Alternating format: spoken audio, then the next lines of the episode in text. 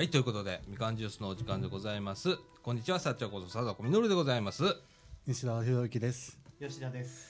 ダン橋の内です。えこんにちは、吉こと、えっ、と、よよと吉村です。はい、ということで、えー、明けましておめでとうございます。おめでとうございますおめでとうございます。ね2016年ですか。2016 2016年ですよ。もう2016年ですね。はいはい。まだあの仕事のね、はい日付入れるところ2015とかって入れちゃうんだよね。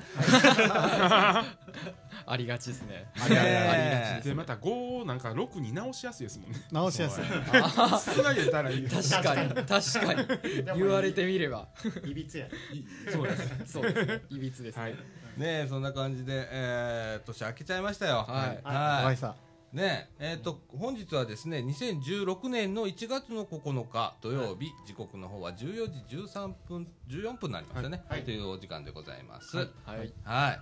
えー、もう9日ですよ。はい。早いです9ね。ねもう10日、11、もうそんなえねえ。経ちましたね。早い、はい。早い。あはっという間に、うんはねえ、はい。あの僕なんかもうお年寄りだから、い。いやいやいやいやいや。めちゃくちゃさはいあのー、こう1年が早くなるのさ。ああ、いや、言いますよね。でも、あれうん。不思議なもんでさ、不思議そうですね。うん。僕も小学校の時よりは早いなって思いますよ。めちゃくちゃ早いんやんか、なんでこんなに早なったんやろっていうぐらい、うんなんでなんでしょうね。うん。あっという間に。はだからうちのかみさんがね2日になったら必ず言うのがねあはい。あと364日だっていうのよね。ああ、なるほど。うんそれあれでも今年ウルー年じゃないですか？あ。わわかんないですけど。そうや。あ、そうです、そそううです。ね、ですね。あー。4の倍数だから。一日増えます。うんはい。ねえ、、はい。やいやほんと。へえもうだっていはい。9日経ってんだもん、うん。早いですね。そうですね。え。いやなんかねえっ、と僕あの正月あんまりこうお正月らしくなかった今年ね。うん。みたいですね。さっきお仕事されてたって。そうなのはい。よ、なんか。忙しい、うんえっとね、30日にね発注かけてくるお客さんもお客さんなんだけど それも急ぎでなんかやってくる緊急事態みたいな感じだったなるほどでそれをね、うん。なんかできれば1日にって絶対無理とかっつって、ねまあ3日はい。はい。にアップっていうことで、ああなるほど、もう3日までガーってやって、でえっとね4日からお休みいただくっていう。世間は三が日終わって働き始める人は働き始める頃に、そう。じゃあ何が起こるか。世間の人は4日から今年お仕事なんだよね,、うんそうですね。でうちは4日から休みじゃんか。はい。ほんではい。6日まで休みで7日明けだったの、7日メール開いたらめちゃくちゃ来てて。ほんで、はい。うーわこれまずいぞみたいな感じになっああてでまあいくつかお断りをしなーがら、まあまあまあそうですよね。無理無理無理無理なんて言いながら、はい。もう年明けこんな働いちゃダメみたいな感じだったああ、はい。もう。はい。だからほんでねはい。疲れが抜けねえのよ。ああでお正月もさなんかかみさんの実家行ったりだとか、そのはい。4日からかな。はい。かみさんがちょうど休み取ったんで、はいはいはいはい。であのい行くじゃんか、はい、うん。でね6日まで休みで。ほんで7日に今度白浜行ってたの。おおおこれ日帰り。休んでないですね。昨日うわーもうなんか久しぶりにパソコンの前でまた仕事だみたいな。のでだから今度ねもうなんかどどっすり来てんのよね。あ 正月疲れみたいなあ感はいはいはいはい。じいやもう今今結構ひヘビヘビー。お疲れ様です。体力的に。鼻お疲れ声じゃないですか。様です。鼻声？ね、鼻声じゃないですか。風邪はひいてないんだけどね。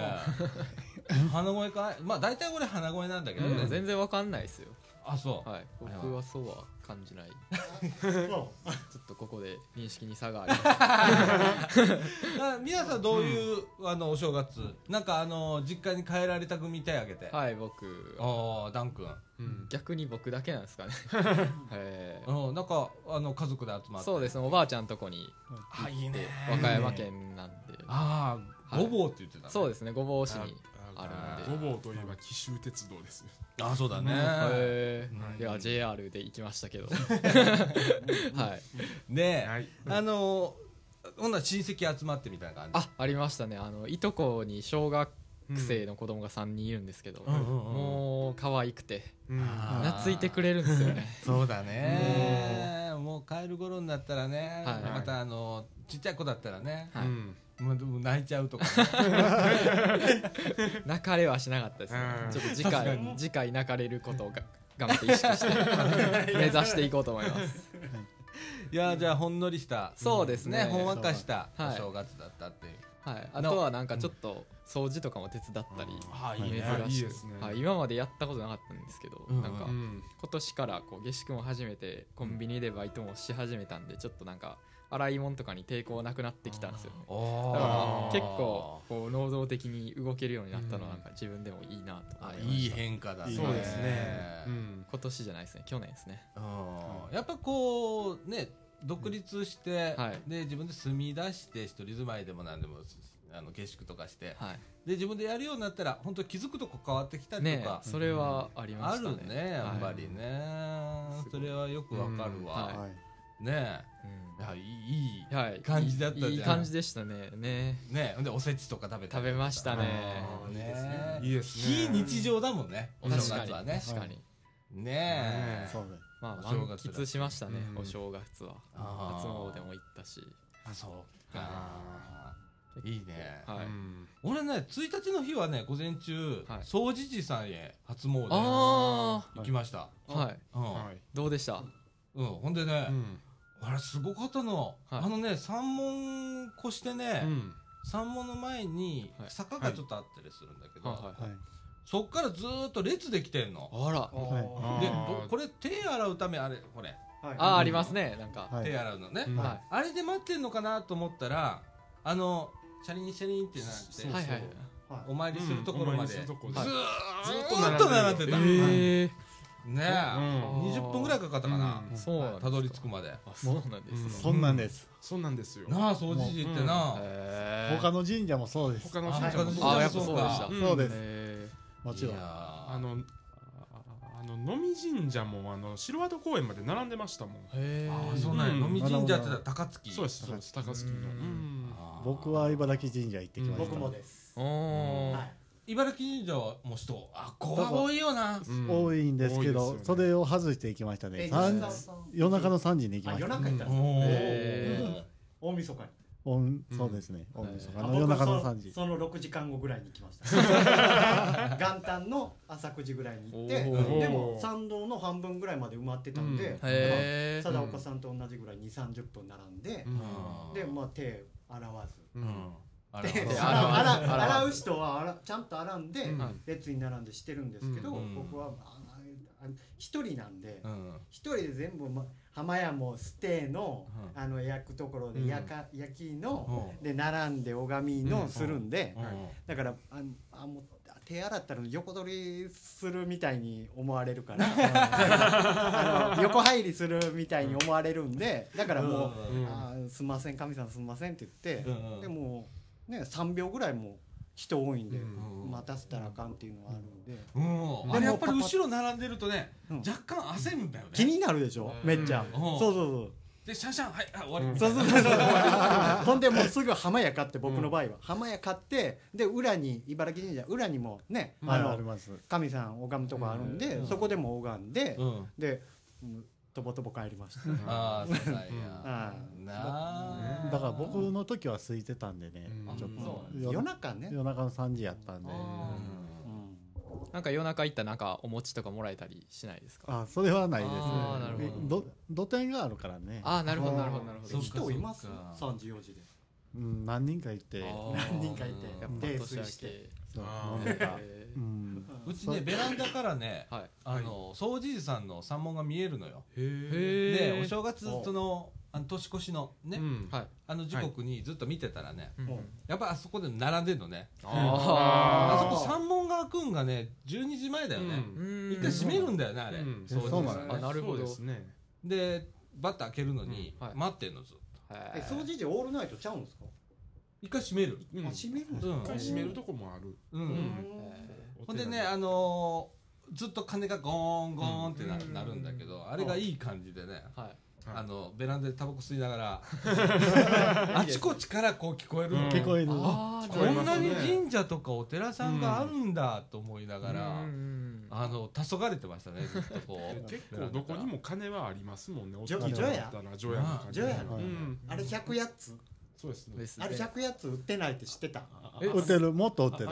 ねなんかもう適当らしいんですよ。適当でしょうね。うん。だからそう。打ちたい人いたら打たせてあげるおよ寺の檀家さんがが来た時にうん。あの鐘をうん。鳴らすんですけどうん。はそんなん108人以上は来るんでね。そうですよね掃除時のお寺さんなんかあの鳴らすとこ鐘の前に列で来てたもん、うん1日であもそうなんですか。うん。絶対であのーそれやったらああの2時3時前になってるとこありますもん。マジっすずっと。ええあの行列できてて。なあ、うん。なってるよな、そう。うん。ええうん。だから昭和台に、うん。あの高槻の昭和台にあの神社があお寺があるんですけど、はい。そこでも何回か月に行ったことあります、うん。それで伝来いただいて。ああお結構その時刻はもらえたりしますよね、うん。僕もなんかその年越しでバイトしてた時が一回あって、うんで終わって神社行ってうん。なんかお餅もらいましたね、金ついて、うん。はい。俺ね人生はい。2回目か3回目大人になってからね 2, 年2回か3回目ぐらいなんだけど、うん。えっとおおみくじを引きました人生で2回か3回ぐらいしか大人になってからね。子供の頃は多分やってたと思うんだけど大人になってそうすることないじゃんか、そうなんおですくじって、うん。多分これからも毎年引きますよ。ああそう。引く派。引く派です。僕引かない派。ああ僕も引かないいや俺も大体引かない派で。あそうなんですか。そうかみさんと一緒に行ったんだけどかみさんが「あの引こうよ」へへーやってみようよ」っつって、うん。おで俺もあの結構なんかそこで嫌なん出たらとか考える方だから結構ネガティブだからさ。考える考えあーとかって、うん。うんでもまあ今年やってみっかって言ったら、はい。いの出たのに。いいの出たのおー。おめでとうございます。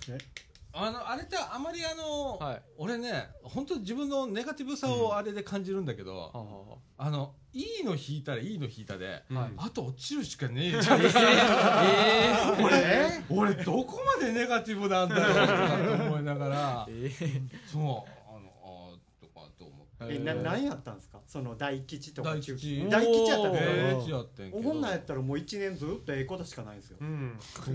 そんなことはないと思いますけど。だといいんだけど。ねいやそんなことないけどって思わんかったらあるあると思い続けたらありあーますそうだねまあまあまあまあまあ確かに。うん。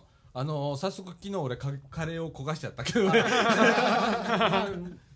カレー作ってたんだけど昨日ね。はい。カレー焦がしちゃって。あー。えーとかって言いながらたまにもう一回やり直しとか言いながらあやってましたけどね。でもここで言えたじゃないですか。うん。カレー焦がしたでって。うん。ポジティブですね。ポジティブ。ーポジティブに捉えます僕ねそのおみくじじゃないんですけど、うん。アメーバっていうあれあるじゃないですか、ブそのうん。それブログブログ。ブログね。ブログのあれでなんか生年月日と、はいえー年、はい。生年月日とあ何々座っていうのを入れて簡単な今年の占い出たんへですけど、はいそれで結構ええのが出おておおめでとうございます大吉とかじゃないんですよ、はい。それ書いとったんは、うん。今年一年中遊んどってもよろしい。そんもなうこれめっちゃ気にするな、うんうん。気にするな遊んどってもよろしいって書いておいてあ ほんま？あもう気にせんとこ。遊ぼうって思ってあめありがとうございますって思って、すごい。うん、すごい。そんなんがあったんですよ、へうん、真に受けてます今。なるほど。うん、それアメーバなんだよね。そうです。た確かそこがミソだようねそこがミソだよね。はい。面白いね。ブログのですね。大中君の言った、にはいるほどそうです。ねうん。うんまあいいことは真に受けよう、うん。そうですね。はい。ことはそれがいいですね。めっちゃいいですやん貞岡さん、ね。ね。大吉なんて。なかなか当たんない初めてじゃねえか俺そんなの引いたの。すごい。え最高ですよ、うん最高ですよ。ねでも幸先いいですよ。何何書いてんのかってあんまり覚えてない。んだけどあ あれってよかったら取っとくもんなんじゃないですか？あ一応俺うん。持ってるよ、あじゃあ。えあれって結ぶんじゃないの？悪かったら結ぶんじゃないあ悪かったら結ぶんや。あれ、うん。もんやと思ってました。そしたらめっちゃ多いんよの？悪いの当たってる人は、結構結ばれてますよねあれ、はいまあ確かに。うん。受け取り方もあるんじゃないかな、うん。あああなんか書いてあるじゃん下にいろんなこと、あはい待ち人小津とかありますよね。そうそうそう。ね中吉とかでも待ち人小津って書いてあったあーありますら むすの子かみたいな。あん。な感じになるんじゃない、うん。あかもしれないですねだから今日とかで出るのが怖いんですよね、うん。だから今日ったて行きくない。多分基本そう出ない。そうそうそうそう下に今日出るのがそう怖い俺もそうあとはあの下に書いてある言葉が怖くって。へうん今日今日って大今日やったらうん。ちょっとネタにもなるじゃないですか、うわーとか言えるけど今日っては悪いってことでしょ？うん。そうですね。めっちゃ悪いよりなんいやかもうあの字がね嫌なんで確かに確かに。確かに罰です。なバスやで下囲んでんだそう確かに確かに。こう覆っててバツつけられてるみたいな、そうなんですよ。あれな。うんよう考えたよな。よう考えたと思いますよあんなすごいあの文字すごい。憎たらしい。ほんま憎たらしい。一目瞭然じゃんこれがいいものとは思えないじゃんか。これはもうね、うん、あの字はもうどう見ても悪いように、あれなようできてるよな今今日。できてますよね。完全に作った人すごい。うん。あと締めるとかな。うん。締め日の締めとかさ。ああ締め切りの。ああなるほど。締めてそうじゃ確かんに締めてそう。もう結んでる感ある。なあ。いや。なんかあの罰がね、なんとも言えない。なあ。だって繋がってんじゃんね締めなんていやいやはい。いやそんな感じでなんかねはい。あっという間でもう9日ですそうですね。ですね。でもう今日俺エンジンかかんなかったから今日。あそうなんです午前中寝てたのさもあう開き直って。はいはい。まあまあお忙しかったでしょねで12時ぐらいになってあもう起きなきゃーって1時間半ぐらいにはもう喋ってないとダメなんだみたいな思って。あはい。で体を起こしてとりあえず紅茶入れようと紅茶入れてはい。でパン食べてうん。でそろそろ出なきゃみたいな。感じでいいじゃないですか。ゆゆるい土曜日ね久々のゆるい土曜日で、はい。だから俺今まだ頭回ってないからね、はい。まだなんか寝てる感じのいやいやいや。モードになってて、ははい。い、そんな感じでございますよ。はい。はい。はい。えーっとこれえオープニングだねこれね。そうですね。そうです。ね17分いっちゃいましたね。はい。はい。はい。ということでねこうあの今年もこんな感じで、はい。はい。やりましょ ゆるーくうそうですね。やっていきたいと思います。はい。ということで、みかんジュース、この放送は NPO 法人三島コミュニティアクションネットワークみかんの提供でお送りいたします。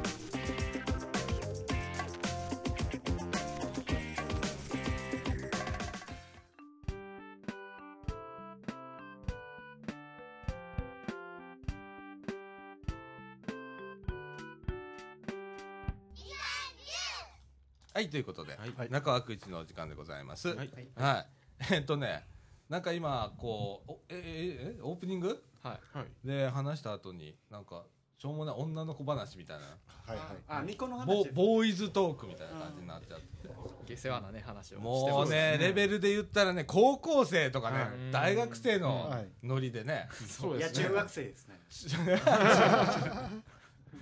ねえなんか、はいあの最近ではね、うん。あのベッキあはい。ゴシップですね。ーゴシップね、なんかん。かわいそうだね、うん。なんまあ旗から見てる分にはもう楽しいですけどね。好きなんや ゴシップは好きです。ゴシップ好きなんゴシップはや好きですよ。はい。いや気の毒にと思う、うん。あ気の毒でもさですね LINE のなんかあのね画面とかスクシすごいョとかあんなんを。綺麗な画像があんああいなすっぱうなの抜けるんだって出したらダメだよそうですね。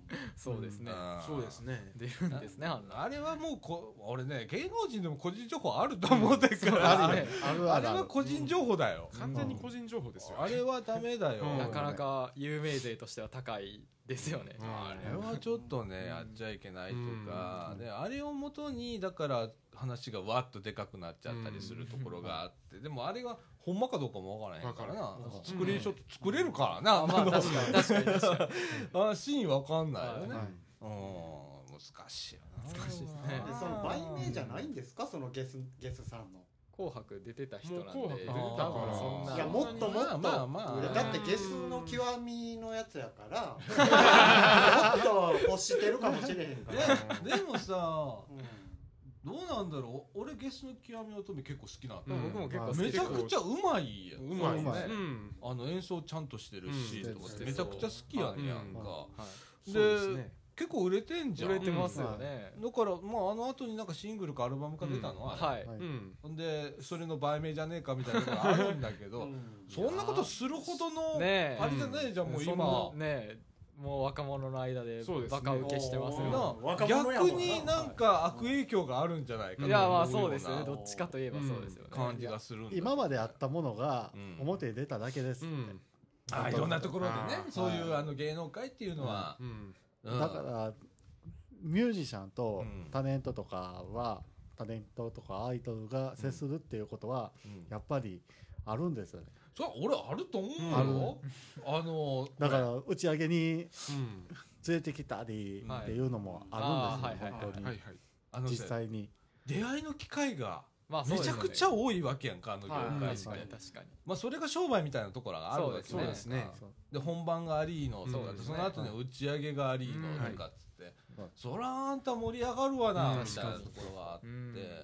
そういう文化なんだよね、うん。きっと文化です、うん、でもその不倫がどうだこうだあったかどうかは分かんないじゃん、みたいなまあまあまあまあ。かわいそうだねと思ってさ、うん。まあかわいそうですね。うん。だから不倫じゃないっていうのもそそっから来る来るんですね。う、うん。んなあ。いや最大者っつうのはまずいっすよ。あまずいですか。うん。まずいまずいでしょ。ベッキーかわいそうやわえでもベッキーも分かってたベッキーも分かってて分かってたんじゃないですか？やってたん。えベッキー分かっててやってたんですか？分かってるやろ、うん。最低でしょ。いやいやベッキー。ほんまですよいやベッキー。だからそれも含めて事実は分かんないわけよ、全然このねゴシップって、まあ、逆に面白いところはさ、こうやって想像力がどんどん膨らんでいくわけだよ。そこが多分ねあの興味のある人は面白いんだと思う。いなんかベそういうゴシップっていつの時代も変わりませんよね変わらへんな、うんまあ昔で言ったらさ、うん昼間にやって3時のあなたとかもねもろそうだったじゃん、はめっちゃ昔ですね昔ですね大中君絶対知らない全然ピンとこなかったでもワイドショーみたいなあ3時のあなただぜ番組名いが番組名がえうんまあワイドショー3番組時のあなた森光子さんとか出てましたよね。なあそうはいそうたるメンバーだったよね、それがゴシック扱ってたんだもん。そうですね。はい。それでそういうのが大好きなのよね日本人は、うん。そうだねでもどうなんだ？アメリカとかも結構あるんですそうですようん。ね芸能人パパラッチね。ありますありますあるある。なえなんかでもスポーツ新聞が存在するのは日本と 韓国ぐらいしかないみたいです うんどうも。ちょっと一歩離れてみた特殊ですよねでもスポーツ新聞って。特殊特殊。特殊ですよ。いろんなジャンルがそうですよね。入り乱れてる。すごいカオスですよ。スポーツ新聞にエロがあったり、うん。あの芸能があったりね。そうですそうですねだってもうさ見出しが面白いじゃん。確かに。もうなんか笑わせに来てるとこありますよね。うん。うん。で上手にできてんじゃん見出しはもそうなんですよ。二つ折りにしてとかうん。駅売りが多いからさあー。はいはいはい。駅売りしてる時にさあのこうスタンドにパッと立てた時うんうんにうん。その上だけで半分なんかほのめかすんだよ。あああなるほどなるほど。やっぱテクニックがあるんですね。パッと開いたら「か」「はてな」みたいな。あなるほど。あれすごいよな。あれ考えた人すごいよな。すごい。もう大阪スポーツがそうや で毎日出してるのがすごいそうそうすごい。確かにすごいですね。思いつくんだからな。そうなんですよ。次から次へとな。だから新聞記者はすごいと思う、うん。えでも135日は阪神でいいんでしょ？うん。うん。それ以外がちょっとも難しいってこといやですね。まあでもスポーツ紙のあのあのあ某スポーツ紙はあの常に阪神のことを扱ってるという。ああそうなんあですねあそれどこですか？あれどこやったっけ？デイリースポーツ。デイリー。あそうですそうです。うんデイリー。でね。うん。なあそうやデイリーはあそうや。のーあの何もない時まで阪神のネタを入れる。試合やってなくても。試合やってなくても。シーズンじゃなくても。うん。シーズンでもねへー。おっしゃったよねうん。あそうなんだ。面白いよねはい。なんでそうだからデイリーが阪神をうん。押すのはあの阪神のペナントのうん試合の放送でデイリースポーツが入ってる、うん。ああそうか。そうなんうん。だからそうか。サンテレビとか入ってるわデイリースポーツだあ入ってる。ーなるほどね。さすが西澤君。なるほど。そうです。ねえ。あのスポーツ紙とか、はい俺おっちゃんだったらあんまり買ったことないんだけど、はい。大体おっちゃんじゃん買うの、まあそうですそうねですね。結構まあコンビニやってるとまうん。30代はまあ読まない、ううん。ん40代50代、そうですねそのあたり。60代うん。みたいなところがね、でもですね。うん。高校の時買ってた人いいましたけどね。へえスポーツ新聞をですか？スポーツ新聞。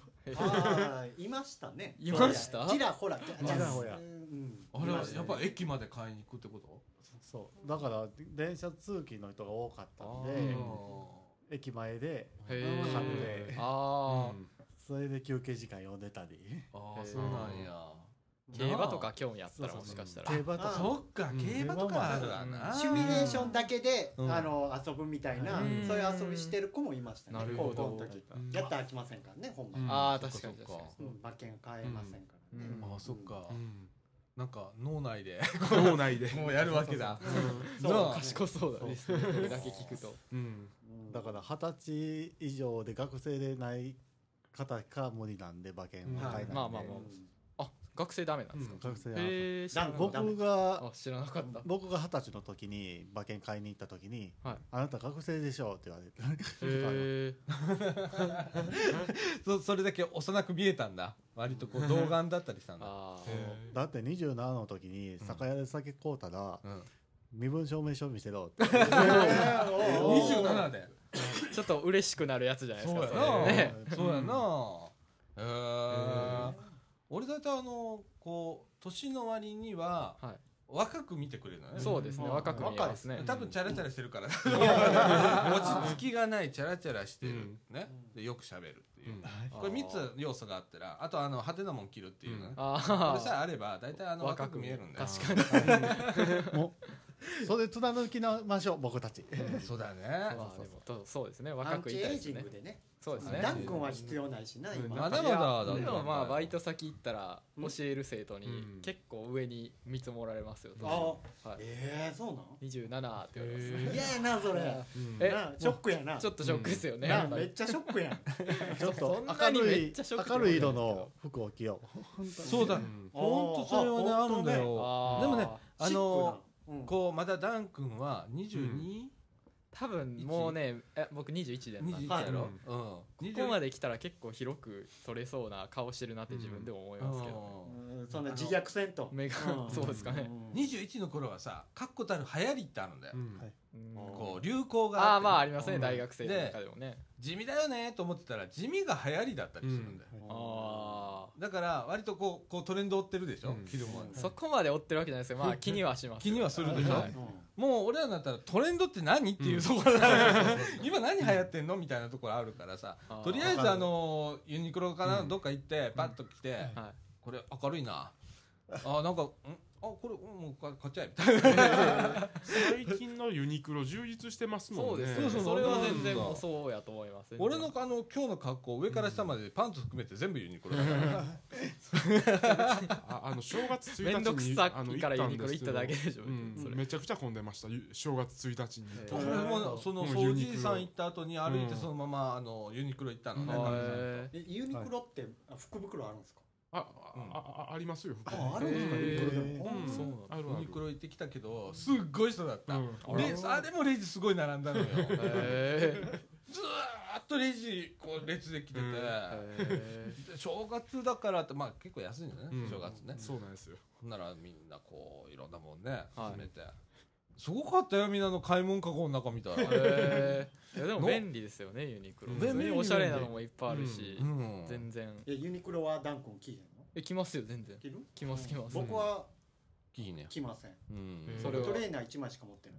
ああそうなんそうなんや。ミニマリストですか？え？ミニマリストですか？なんすかその なんかこうミニマリスト。物を少なくして暮らそうみたいなのあじゃあじゃあが流行ってるそういうんじゃなくてうん。いやわーいあれみんながええよっていうのはうん。あんまり着たくないっていうかああえて選んでないっていう。はあ。だけで。結構吉田君おしゃれだもんね。うん。結構のもそうじゃん。僕はアマゾンです 僕僕それはアマゾンはブランドじゃなくてそれ それはそうあんた着てるのそれ今褒めたのはブランドだとか、うん。結構あのあんたいいもん着てるなと思っていつも。かっこいいの着てるなと思って見てるの、ちょっと続きがありましてアマゾンの。はいはい。ブランドじゃないのは分かってるんですけどアマゾンでうん。あこんなブランド流行ってんねんなっていうのが勉強できるんですよ。このタイムセールとかはい出て出てまして。はい。でああなこのブランドあんねやとか。へー。まあ、僕今着てんのやったらアンブロとかね、はい。スポーツメーカーのなんですけど、うん。なんかいろいろあるんですよ。なんか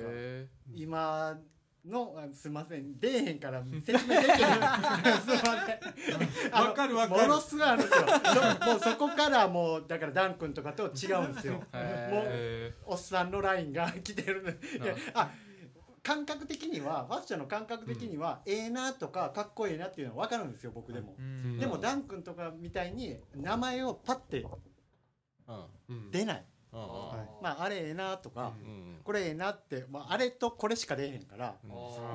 それ言えたらかっこいいんでしょうけどね。な。出てけえへんな。ユニクロは出ます。俺の中ではあのユニクロは確固たるブランドだからね、ブランドですよ僕ユニクロ着るときは、うん。僕、はい。下着と靴下はユニクロですね、あと無地の服、あ無地いいよあねそうですね。あのそういう時便利ですよね。ちょっと。うん。柄もんはねよう着らない、うん。ああわかるわ。あの柄もん着てでライブライブハウスとか行ったら、わ中高生が多いわけよ、うん。同じ服着てるんよあ あー 一番ショックでした、なるほど俺さ今ねあのネズミ色のさパーカー着てんだけどさ、はこれ結構遭遇率高いんだよね。あこれユニクロなんだけど、ん。結構同じの着てる人が会っちゃったりするんだけどさ。それってどんな感情湧くんですか？同じのやっていうのは。あ来たと思って。俺そんなにあのそんなうん気に思わない気にしない方なんだけど、うん。でもやっぱりあ来たとか。同じの着てるとかっていうのは思うけどね、うん。うんめっちゃショックやんなダン君なんかの年頃やったらな。服かぶるのがか？ぶんの。うん。まあ気にする人はめっちゃ気にするでしょうね。うん。うん。まるっきりかぶったら嫌やん。それはそうですねあんまやんこれって。それはそうですね僕も。嫌ですね。でもさ俺は思うんだよねユニクロがそこにあるようちあのはい西側にあるんだけどさ、うん。あっこ行ってさみんなの買い物このカゴの中見てたらさ自分が今から買おうとするもんを何個か見たりするわけさ、はい。じゃあ近所にこれ同じの着てる人いるんだとかって。こ の遭遇率は結構高いんだねと思いながら、あー。ねうん。だから、うん。だから僕は下着靴下なんですよね、あーインナーの方へ行くわけだね。あれ丈夫さっていうのはやっぱりもうお墨付きっていうかその素材っていうかの良さっていうのはユニクロはやっぱりいいんですかね？いやいや長持ちはしまない、あ長持ちはしあんまりやっぱファストファッションのやっぱりそれなんですかうん。やっぱりねあのうん。パンツにしてもねゴムは伸びるしね 薄くなるしね。破れるし。ね。うん。で靴下もね靴下もそうですね伸び伸びになっちゃうしっていうのはあるけれどもね。もう破れたやつ返したことあります？返す？あおー。へえあのあるんですよ入り口に。あのああ回収しますみたいな回収しますがんでーなああれだな。俺靴下とか返したことある。あほんま。パンツ返したのかなと思ったけど、パンツはちょのが抵抗がある。なああるあるあるある。大体うちねかみさんがねあの古くなったら一回なんかこう物拭く外のあのなんちゅうの物干し竿をほ拭いたりする。あー。雑巾代わりにパンツしちゃうわけ。あーうちのお母さんもやりますね。ジョキジョキジョキってある日突然。はい僕もしますけど。うん。いやだから洗濯のその物干し竿とか、うんあ最後やからもう捨てるんやったら拭いて、そうそう汚いところ拭いて、うんこうやって掘るあーあっていう。りますよね。絶対うんそれしなますあパンツとかするよね、ううんんでまだ俺履けるのにと思いながらある日突然真っ黒になったパンツがあの床に転がってるとかいう時があってさ、あうん、あのちょっと涙目みたいな。もう独断でね奥さんの。気に入ってたのにみたいな。えあれ結構ショックだったりするんだーよね。じゃあ言いましょう。ちょっとお気に入りだったのにとかって、はい。うん、でも言っちゃいけないんだよ、ああんまり。言っちゃいけない。これあ言っちゃいけない本当火つける、ね。よもう火つけるどころかね油巻いてるようなもん時あるから、えど 良かれと思ってやってるはるからね奥さんはね。そうですね。うん。ではい。僕は言うかな。ああ言うんだ、いやその奥さんを持ったことがないんでわからないですけど、うん、ちょっとイラッときますね。あなんで言わんの？って。いや思うでしょ、イラッときます。あいや イラッときます。やっぱねやっぱやっぱこう、うん育ってるとこが違う人と一緒に住むわけさ、だからイラッとくることは日常あんのよ。なるほど。ただそこで本当にイラッとしちゃったら、これはい生活破綻しちゃうからあーなるほど。そこはうん。もうもうねあの我慢するとかじゃなくてじゃなくてもう見なかったっていう。俺は新しいスタンスを一個うん。作ったのよ、なるほど。見なかったことにしよう。視点ごと変えるみたいな。うんなんか落ちてるけど見なかったことにしようっていうこう一個作るのね、あうん。ー。まあでも夫婦生活をねうん。円満にやっていくためには重要なスキルかもしれない。うん。もうねいちいちこう言ってたら本当にあの角立っちゃうしね、まあそうですねでね一回は多分みんなあの体験すると思うのよ結婚した後に、ううん。ん、あのちょっと言い過ぎちゃったりだとか、えであのちょっとギクシャクしてあちょっとまずいとかっていうのがーああるんですね。あるある。え ーさすが。懐深いっすもんねいやいやいやいやいや。俺もともとねそんなにあの気の長い方じゃないし。うん。もともと持ってる蘇生はね、うん、イラチだし、あそうなんですか。うんじゃあだいぶ鍛えられたってことですよね奥さんに。うん、あのねうまいこといく方法考えなきゃダメなんだよね。だからそうなるんだよね結局、うん。ある程度こう自分を抑えながらでも我慢しすぎたらやっぱおかしい。それも間違いだし。じゃあどうしよう。見なかったことにしようっていうのが俺の中で。工夫ですよね工夫そそもそもなかったことにすりゃいいんだとかっていうのはあって、うん。なるほど。そうそういうのはコツがね、はい。あんだよね多分あのこれ夫婦間だけじゃないよね。友達とか。まあそうですはいよねそれはそうですよね。ね。間こう、はい。人間関係ってみんなそういうところがうん大なり小なりあるわけ。そうですね。はい。だと思うんだけどね、はい。あ難しいですね。何の話やねんみたいな、いや何の話なんやろ何の話なんですかね。何の話なんやろ。で最近さっきさあのオープニング終わってちょっとあのみんなで喋ってて、はいあの巫女さん？ああそうね。あー。神社とかやと。巫女さん？やってますよねうん。初詣行くと。なあ。うん。見ちゃうよな。うん。僕がだからその初詣行って、うん。で初詣参りました。お金賽銭入れて参りました、ですぐ茨城神社って横にあのお巫女さんお巫女さんっていうんですか？巫女さんが巫女さんです。だからまああの浜屋とかまあお,、守りとか売ってるんですね、はいで僕はあの慣例でうんその買うんですけど浜屋っていう、うん。あの矢のうん。棒みたいなやつうん。買うんですけど、それでちょっと巫女さんを選んでまうっていう癖があるんですよね。選んでもらうというか見てしまうんだよね。見てしまう。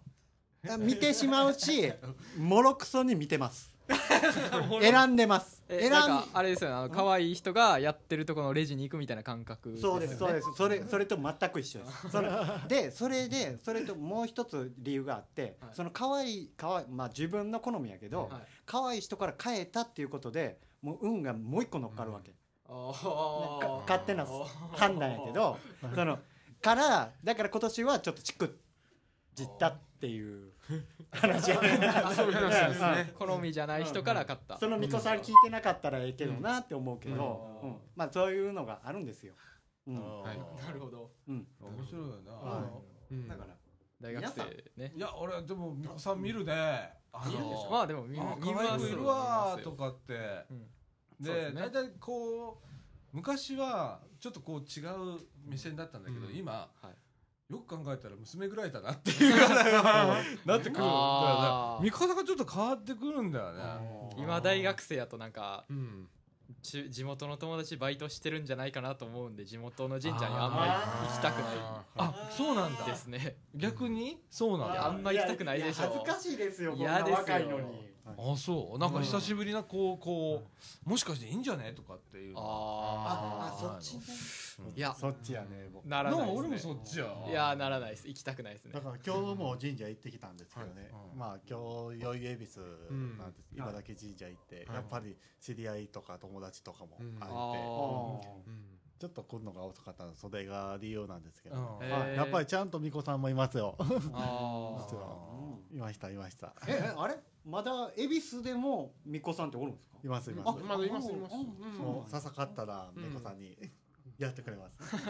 ドーナツまで買ってきていただいてありがとうございます。あそうですね。吉田さん今日ドーナツ持ってきていただいて。美味しかったです。うん。ありがとうございます天皇杯を拝んで、はい。神社神社を拝んでこっちに行きました、へあの天皇杯ってあの今年ガンバ大阪がうん。天皇杯を、ああガンバのそれで天皇杯をちょっと商店街で飾ってるっていうのへでおちょっとへちゃんと写真も撮ってもらって、ーなるほど。今ガンバってどこがホームなの？吹田なのあれ。ーはい。吹田です、うん。そうですスイートなんや。で茨城はなどういう位置づけにいるの？俺いつもわかんないんだよね。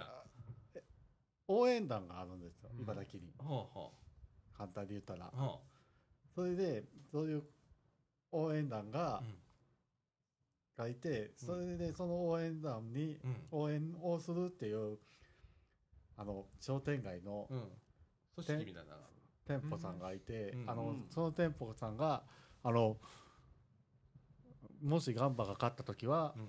割引しますとかが出てくるんですね。特典がつくはいはいはい。予算ありますよね。茨城のね、そういう商店街なりお店とか。そうですそうです。そう。ガンバ勝ったでっていあそうなんねや。あります。全然知らなかった茨城市民は分からず。はい。それは多分やその商店街がそう違いますかね。ううん。んなんかあのガンバのスタジアムがもうすぐしたらはいできます。あそうでこけら落としがパナソニックカップだっけ？へえーそうなんですか？そこは分からないんですけどなんかあのパナソニックが冠のサッカーのね、はい。サッカーのカップやるらしいよ。えあそんなんがあるんですね。うん。スタジアムはどこにできるんですか？万博あーなるほど。にできるまた。今陸上競技場でうん。がホームになってて、はいそのちょっと100メートルぐらい先に新スタジアムができてそれが来年、あ来年じゃない今年ですね。あのもう出来上がってはいるんですけどスタジアム自体は、うん。だけどまだ試合とかはしてないんで、これからだよね。これからなんですうよ、ん。綺麗なスタジアム。のなんか。もうできそうなんたてなんで。結構安上がりに。あそうなんですよ。飲んでるな。130億円かなんかで、うんあれがはい。あれの金額でできてなんで国立競技場あんなに値段かかんないっていう話も。べ別物っす。えー。別物なんかね。別物ですなんかあよのなんかねあれ。じゃあな何十倍かなんかのこう建物なの？向こうはみたいな、うん。あ岡さん東京ですよ東京と吹田となん全部ちゃいますよ。確かに確かに確かに。うん。まあまあまあそれは。もうね、はい。全然ちゃいますよ、でもがなんかみんな寄付してね、うんはいはいそうあそうそうそうう。んだから私立吹えーす私立吹田スタジアムって今一応へまたうん。そうなんですよ。私立になってうん。今はななってるけど企業とか買うところがあったらまたね。広島のズームズームスタジアム的にうん。みたいな。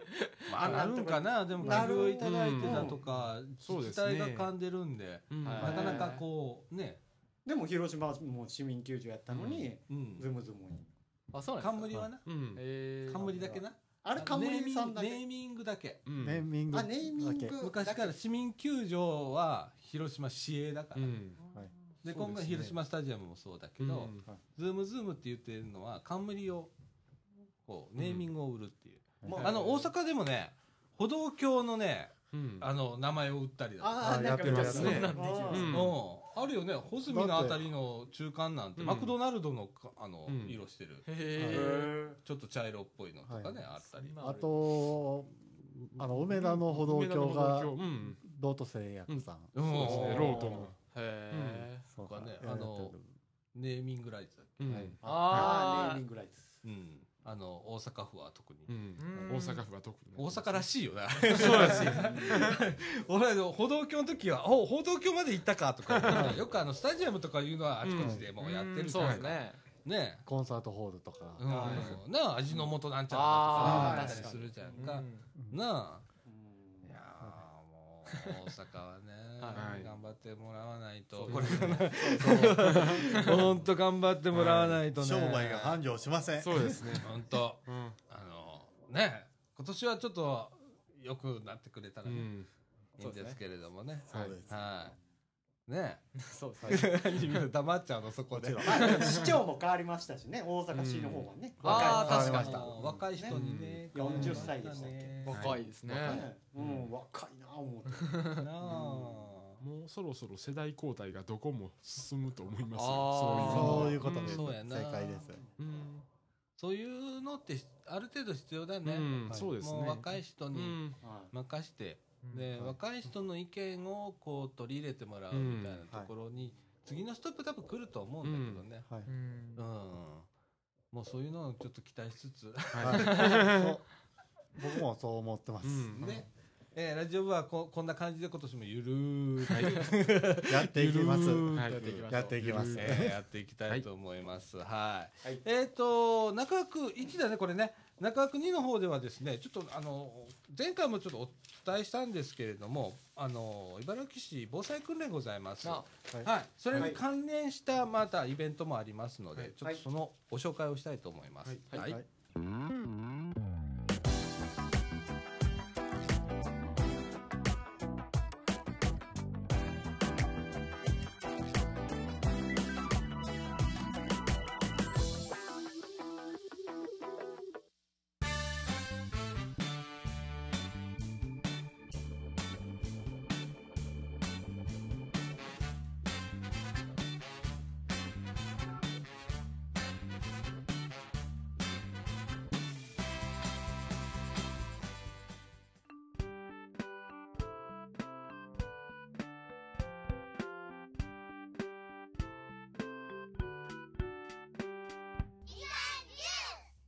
ということで、中枠2の時間でございます。はい。えー新年早々なんなんでなんですけど、はい。はいはい。なんなんなんですか？となんなんなんなんなんみたいな感じなんですけれども、えー、と1月17日日曜日午前9時からですね、茨城市ではですね茨城市全域防災訓練というのが行われます。なるほどえーもう市内全域で、へえーーやりますという日曜日ですよ、それもね、そうですね来週の日曜日えー防災訓練があるんですけれどもね、9時から、えーはい。まず身を守る行動をとってくださいだとか、それからあー市内に、えー防災のスピーカーへあ設置されてますね、あちこちにね。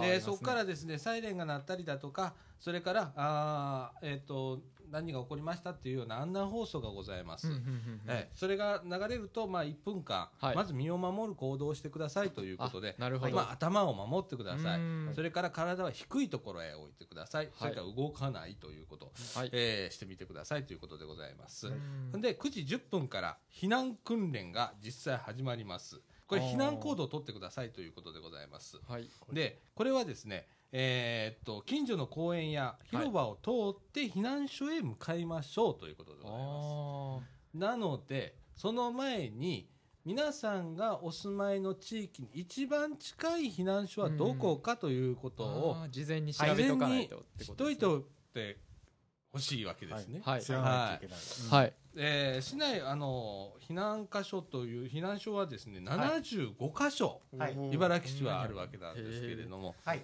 えー、とどこ行っても構いません、うん。えーこの区域だからここへ行きなさいというようなこと茨城市一応指定はしてないんですね。なので一番近いところへ、はい。えーまず行っていただくということでございます。なるほど。はい。えーそして9時半からですね今度は避難所にて訓練が行われますはい。えーこれはね、あの自主防災会主催とかなるんで、えーその避難所によってやることは多少変わってくるとは思うんですけれども煙体験があったりだとか、AED の体験があるような地域もあるそうです。はいで、えー、と11時ぐらいにはその訓練が終わりますということでございます。なるほど。えーじゅえーっとね訓練が終わってアンケート書いたら、あの防災グッズいただけるそうなので、えー皆さん、あのふるってご参加をしていただきたいと思います。はい。えー年に1回茨城市やってますけれどもね、はい。えー今回日曜日ということで参加しやすい日程ということになっておりますし、1月17日といえば、はい。えーっと阪神・淡路大震災のあった日でございます、メモリアルデーでございますので、はい。えーぜひ、えー思い起こしながらはい。あー参加していただければと思います。はいそれからですね同じ日なんですけれども、えー茨城市でもやっと始まったっていうかこれ やっと始まったって言っちゃあれなんですけれども、えー災害が起こった時に皆さんボランティアの方来られたりしますよね。そう。ですねその時にの窓口になるうん。災害ボランティアセンターというのが開設されるわけなんです。へー。でそのお災害ボランティアセンター、まあ、茨城はどうしようかっていう今までなってたんですけれども、はい。えー今年あの茨城の社協さん、えーやっとやっとって言ったら 災害ボランティアセンター設置運営シミュレーション訓練というのが、えへー。ー1月17日日曜日先ほどのあの訓練と同じ日なんですけれども、はい。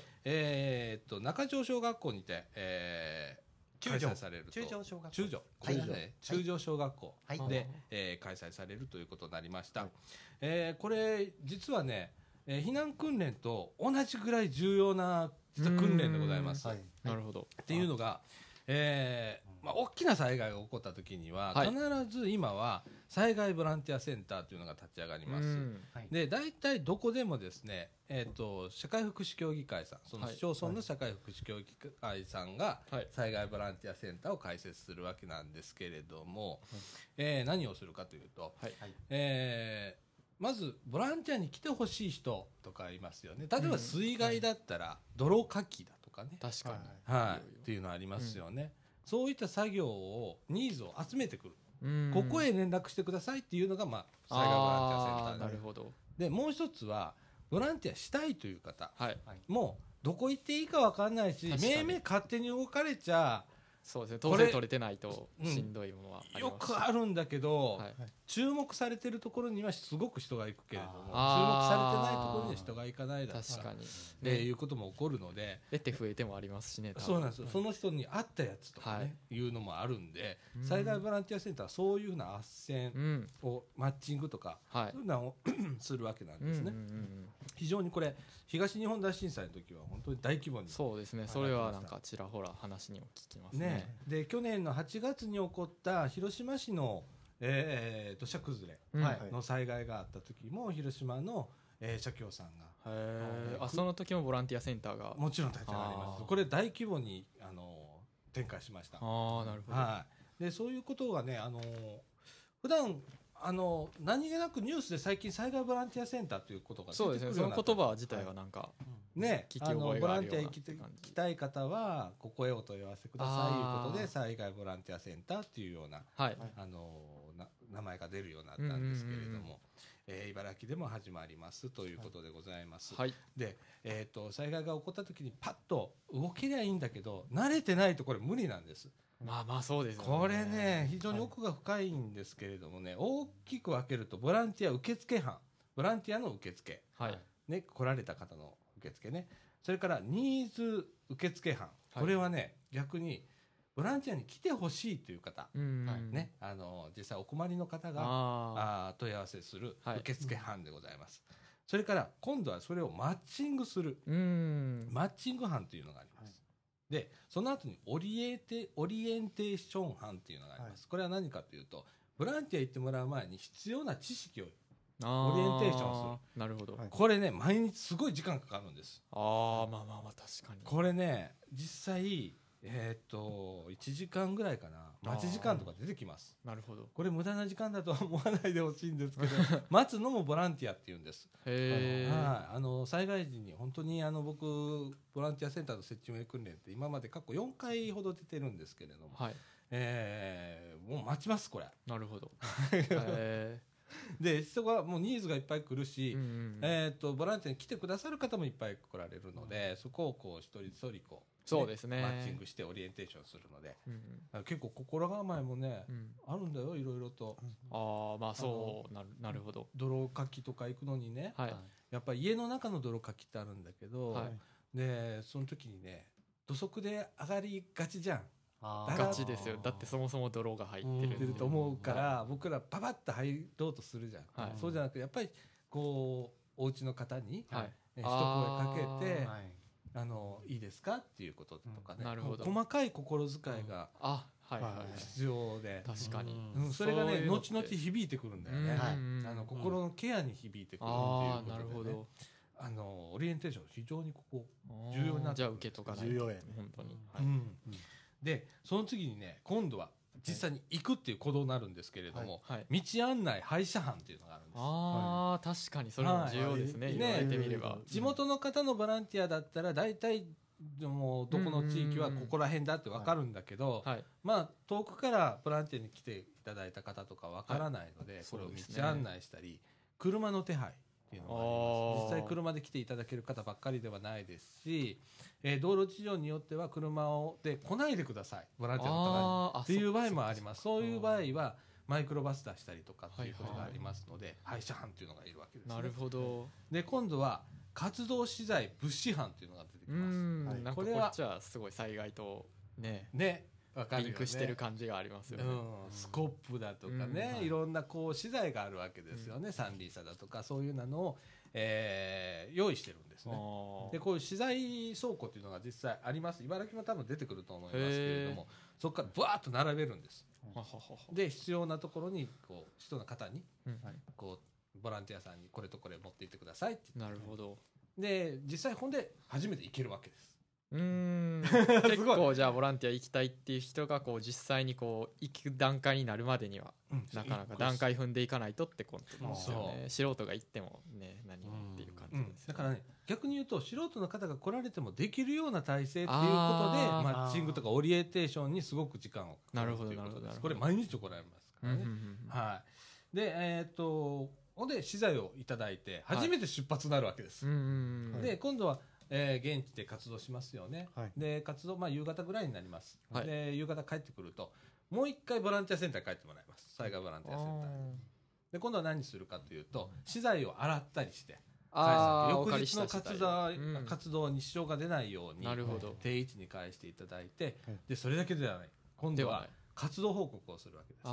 ここはこうこうこんな感じでここまでやりましできましたとかっていうこと、なるほど。えー情報を、えー社協の方に返してそこで初めてその作業がああなるほど。わるっていう流れになるわけですね。結構いろんな段階があるんですね、うん。ステップを踏んで、うん。長いですね。長い。で非常に奥深いんだけど、うんうんうん。これねやってたら理解できるんだよね。なんでここに力を入れるかだとうんうんうん。か時間をかけるかっていうことは、はい。実際ねこの災害ボランティアセンターのね、うん。設置運営訓練っていうのがあるんですけどへこれに参加してたら大体分かってきます。ーうんで社協さん多分その時にいっぱいパネル出してくれると思います。いろんな説明を。ははは。はでなんでこれが必要なのかとかっていうことを書いたパネルを出してくれると思うんですけれども、えーぜひ全部ね読んでいただいたらね結構奥深いです、うん。はい。あのー僕もね一回僕は受け受けてるのはいつもあの和歌山県の白浜町の、えー災害ボランティアセンターの設置運営訓練なんですけれども、でえっとねなんていうのかなこう災害ボランティアセンターのこういう訓練出てて、はい。思ったことが一つあって、はい。もし、えっと運営者側、はい。ね、運営者側の人がもう被災者なんですよねこれ。そうそうなんはいですよ。すごい。地元の方で、ね、それはもうそうですよ。で大きな災害来た時に東日本大震災でもあったんですよ、うんえーほぼこれを担う人が全滅したっていう例があるんですけれどはあ。もそうなった時にじゃあ誰が運営するってなるんです誰が運営する今までは社協さんがやってたわけなんですけれどもだから、えー、と他のえー他府県の社協さんがが来てたんですでもそこにはタイムラグが出る。そうですね、うん。その地元を知ってるか知ってないかみたいなのもありますし、そこ重要だったりするんだけど、地のりがわからないだとか、うん。ね、そのニーズがなかなかこううまくいかないだとか、うん協力してほしい団体が把握できないだとかはいっていうようなことが起こるんだけどうんこれをね住民が担えないとダメなんです実はね。で大きな災害になればなるほど長期間になります。この災害ボランティアセンターが開設している期間が。ほんならね疲弊しちゃうんですよねスタッフさんが。あバタバタ行き行きはります。あはい。でそれを、えー社協さんだけじゃなくって市民も支えるという仕組みが次のステップで必要になってくるんですね。なるほど。でそのね登録制度も始まると思いますんで、はい。あのぜひ、えー1月20えーごめんなさい1月17日日曜日、うん。えー中条小学校で行われます、はい。詳しくはですね社協さんに問い合わせてみてください、えはい。ー072-627-0033 072-627-0033、えー茨城市市社会福祉協議会の方へ、えーお問い合わせいただいたら、はい。はい。えー参加したいんだけどって言ったら、ああお願いしますっていうことになりますので、すごい有事の際は重要なことですよねすっごく重要です、うん。これ。はい。はい、なんでね、ぜひあの災害のこの防災訓練と合わせて、はい。こちらの方もあのご参加していただければと思います。よろしくお願いいたします。はいお願いします。はい。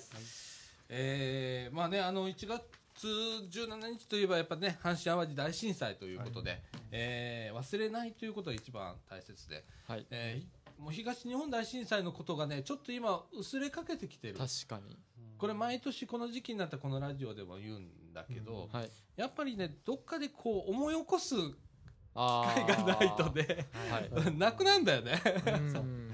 えー大変なことが起こって今でも何万人という方があの東北ではうん。仮設生活をされてる。うん。はい。っていう中でね。はい。これの事実さえみんなも確かに。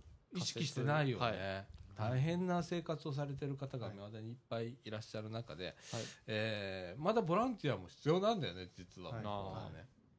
なんで、えーねあの忘れないように、はい。はいでいつ自分がそうなるかっていうことも分かりませんのでね、はい。はい、あのぜひ、えー参加していただければと思います。はい。はい、それから告知事項みかんの方からなんですけれども、えっ、と日向ニュース来ております。はいえー1月号でございます。えっ、とね、1月はですね、1月14日と21日、これ木曜日になるんですけど、民謡教室。それから18日と25日、こちらは月曜日になるんですけれども、えー大正こと、それから21日木曜日、えー保育所との交流会が行われたり、はい。それから27日水曜日は外食ランチデーということで、えー外食行きますということですね。えーそれから28日木曜日は1月のお誕生日会行われますということでございます。はい。それからですね、地域の方の介護予防なんですけれども、えー、日向ではですね、えーっと、まず、うー20日水曜日が認知予防、はい。それから22日金曜日が運動、はい。それから18日、25日が、えー月曜日なんですが、こちらも運動ということで、はい。えー介護予防をやっております。ということでございます。えーね、12月はね、お誕生日会があったり、えーっとね、公園広場とクリスマス会やったりだとかね、はいはいはい。えーなんかいろいろ、そうですね。イベント盛りだくさんですね先月も今月も。はい、えー、三島小学校との交流があったりだとか、はいということで、えー行われております。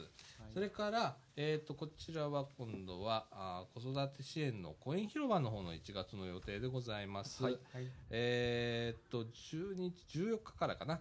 14日はですね、えーっと子供で、えーごめんなさい。親子でリズム遊びという講座が行われます、はいはい。えー16日はパパの日それから室,、室内運動会それから19日は赤ちゃんプレママの日、はい。えー23日はいいとして 26日も赤ちゃんプレママの日、はい。えー、27日が保健師さんが来所されますということでございます、はい。それから28日誕生日会はいはい。ということで、えーね盛りだくさんでございます。はい。はい。盛りだくさんですね。はい。公園広場はねあの月曜日から土曜日まで、えー、と10時から16時空いております、はい。お昼の12時半から13時の間だけはですね環境整備のため救出しておりますということでございます、はい。はい。えー利用料は無料でございます、えー講座等で、えー材料費などを必要とする場合のみ実費いただきますけれども基本無料でございます。はい。はい。えー、とお問い合わせはあー電話050-1070-0878、えー、050-1070-0878、えーの方までお問い合わせください。はいそれから、あの、公園広場ってひらがなで公園広場って検索していただいたホームページ、えーやっておりますんで、なるほどこちらの方、はい詳しい情報載っておりますので、はいぜひご覧くださいませ。ははい。えーはいということで、えー新しい年度が始まりました。年度じゃない、ね年が始まりましたよ。いはい、はいで、2月になったら、えっ、と、町の玉手箱ってね、ですそうですえー一番。アイセンターではい。行われます。ラジオ部もブースを出します。はい。はい。はい、一室借り切って、えーうん。やります。はい。なので、はい。これからどんどんと詰めていかないといけない、準備していかないといけないことが出てくるんですけれどもね、はい。またよろしくお願いいたします。お願いします。それから、えっと、これいく？そうやね。行きましょなんかね、えっと、立命館茨城フューチャープラザ、はい。グランドホールで、ごめんなさい、ゲップしちゃった。いいですよ、えっと、グランドホールにてですね、朗読劇ということで、えへー。兄のランドセルという、命命の政治家、山本隆？うああそうですね。物語という、えはい、っていうの兄のが、ランドセル。うん。はい。へ朗読劇だそうです。えなんか、えっと、竹下恵子さん。竹下恵子さん。はい。あと、これ誰だっけ？あ、田中健さんはいも出られるそうなんですけど。はい。はいえー、行われますということでございます。それから、あー国づくり人づくり市民講座ということで、はいえー2月13日土曜日13時から16時の間、えー、と、場所は？茨城神社ですね。社務所の2階会議室で行われますけれども、歴史から学ぶ日本の未来ということで、えー講師に藤岡、えー信勝さんお迎えして新しい歴史教科書を作る会理事さんですねこの方ね、えー講演がございますということでございます。参加費は1000円ということで申し込み先は電話になるんですかね、はい、えー、072-634-4456 072-634-4456えーまで。はい。お問い合わせください。はい。はい、はい。ということでございます。はい。なんかいっぱい多いね。そうですね。おいっぱいあるね。あの、候補茨城もね、1月号出てて、ちょっと拾い読みしなきゃいけないなと思ってるんですけれども、はい。えーまた来週ぐらいに、ちょはいっとやってみたいと思います。はい。はい。えーということで、えーこの後、ちょっとエンディングへ行きたいと思います。はい。はい。嗯。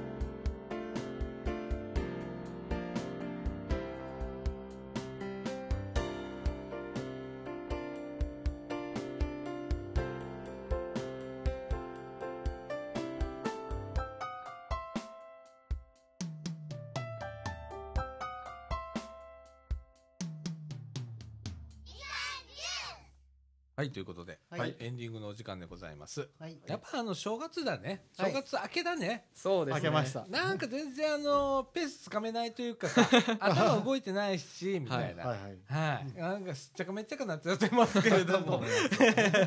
えー、まあこんな感じでね、えー今年も一年、はいえーやっていきたいなと思って、もうゆるりゆるりと、はいえーやっていきたいと思っております。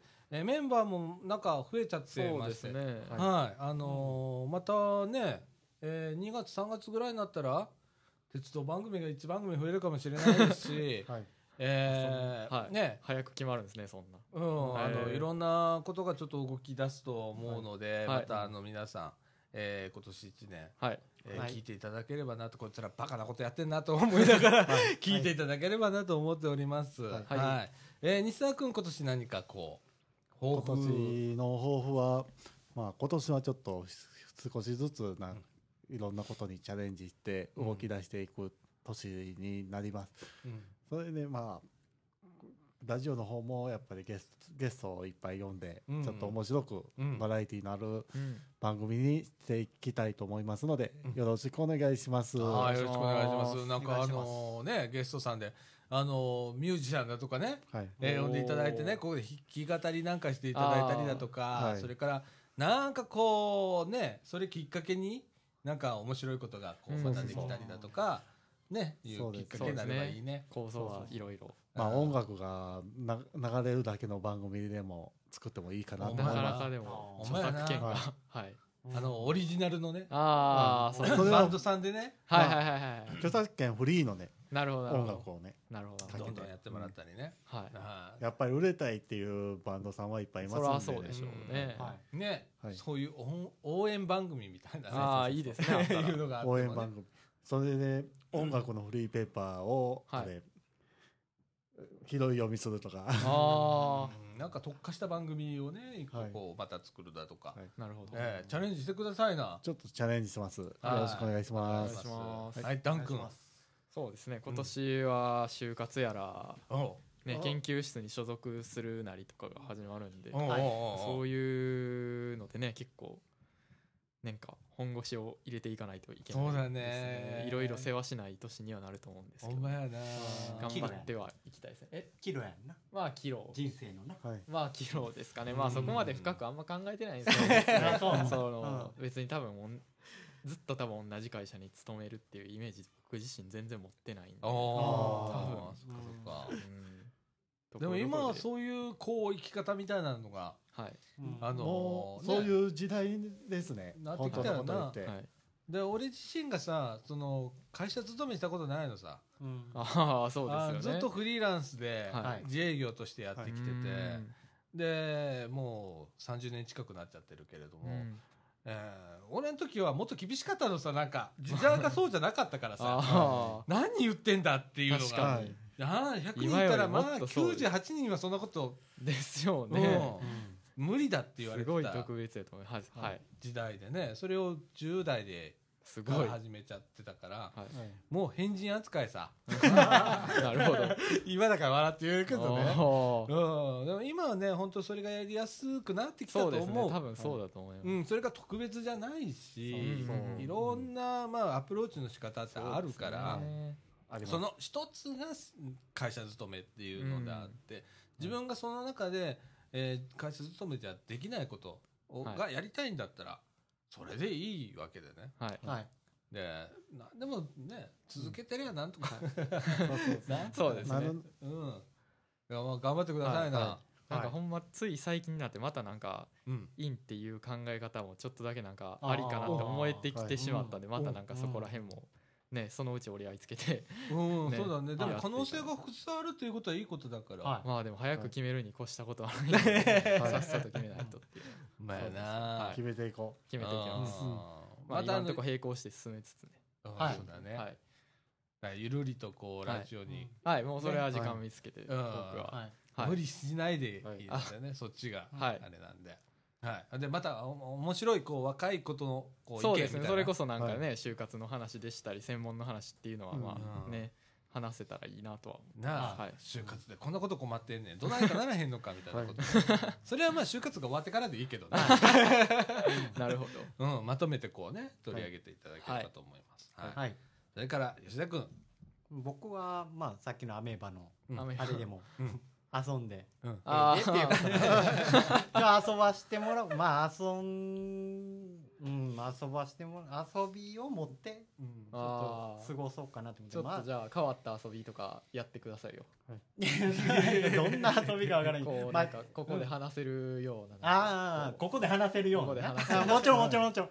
そこはわきまえてます、まあ、あの体のこともやっぱりありあるんで、うんちょっと持病のこともありますんで、そそこら辺もちょっとちゃんと考えながらしっかり養生というか、うんあうーん、そこら辺も整えながら、ううんんまあ、このラジオにも参加させてもらって楽しませていただいて、うん。僕はあんまりネタもあんまりないんでいやいやいやいやいや。ちょっと頑張って喋らせていただきますけど、うん。いや、はい存在自体がネタだからねそうあなんたよそれは そうですよね。うん。心外です。でもそうそういうとこ俺が今だってダン君も西田君もそうそうそうそうそう。なったよ今、うん。あなたが心外と思ってても周りはそう思ってないっていうええまあなん。か、うん。とりあえず皆さん。がまあつっついてもらったりね、うん。このラジオで楽しめたらなってうん。思います僕もかなり糧にこの生活の潤いっていうか、うん。そん。なん。になってますん。で今、はいうん。んまあ皆さんそう楽しんで、はい僕もまさだちゃんさんも、はい。ね皆さんはい。あの西田さんもうん。ダン君も、はい。ヨッシーも、うん。えーつよぽんも。つよぽんも松田さんもうん。入ったばっかりやけど、うん。はい。思うんで、ううん。んまあ、楽しませていただいたら週1回ですけどね。そうだね、うんもしかしたら。こうね、うん。はい今年変な展開があってこれが週はいに2とかそうそう3とかってやる人がいれば、でねね展開したら、そっちにも便乗してそうだね。っていう感じで、はい。ねうん。はい。うん、僕が企画して何がしラジオもう一枠設けるっつうのはちょっとかなりリスキーやと思うんで。持たせるんはちょっと危な 危なっかしいんで。うん自分でもそこはわきまえてますので、うんでもなんかこう面白いこと見つけてねあ、はい。このことやったらイベントとしてなんか成り立つんじゃないかみたいなことがあれば、はい。はい。それをやっていただいてもいいし、うん。はい。一個こうね立ち上げて、はい。うん、こんな、ね、ゲーム大会でも何でもそそそうなんだけど、あの既存でやってないことでうん面白いことっていっぱいあると思うんだね。うん。でそういうことをねちょっとこう立ち上げてやっていただければなと思っております、うんはい。まあ無理せずにねまずは体が一番。はいねはい。吉田君はね、はい。うん。風邪も早く治しましょう。はい。ヨッシーもやけど。そうですね。よしもな、なんか長いこと風邪ひいてんねみたいな感じで、うん。まあまあおっさんやもん。関係ないですって。俺もや。まあまあおっさんっつったら西田君と俺どうなんだよ、それはもなあ、はい それはもうなんかフォロー思いついてくださいそこは。ういやもう浮かばんかった。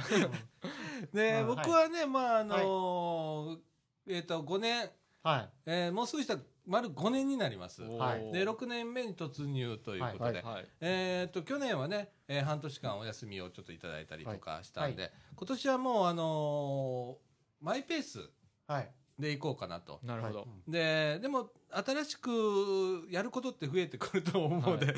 マイペースって言いながらはい。こうやることは増えるとは思うんだけど、まあそれを一つ一つ着実にこなしながら、で新しい可能性見つけようかなって思ってます。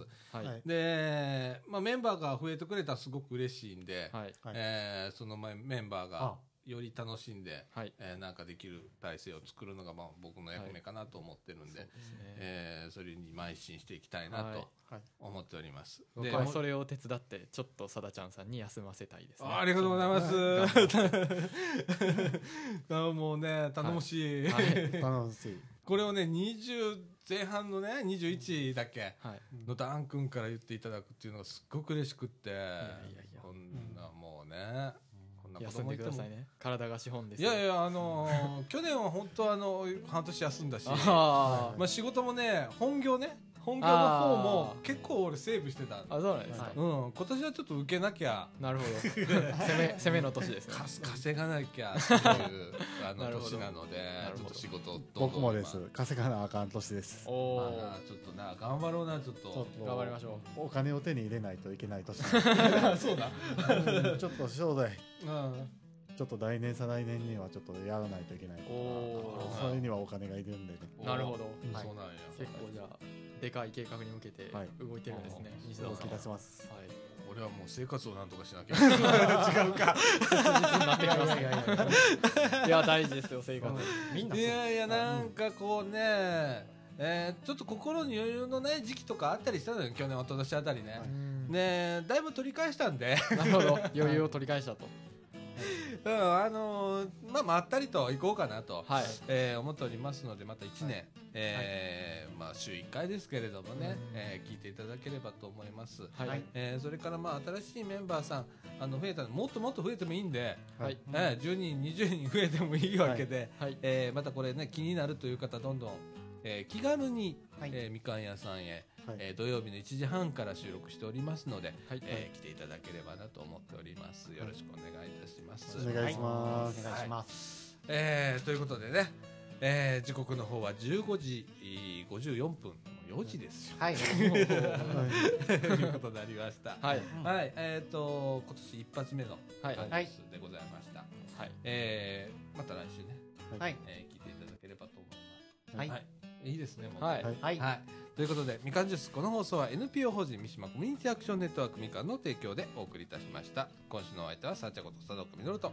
西田博之とラン橋の内と吉田でしたはい。ということで、今週はこの辺で、さよなら。さよならさよならさよなら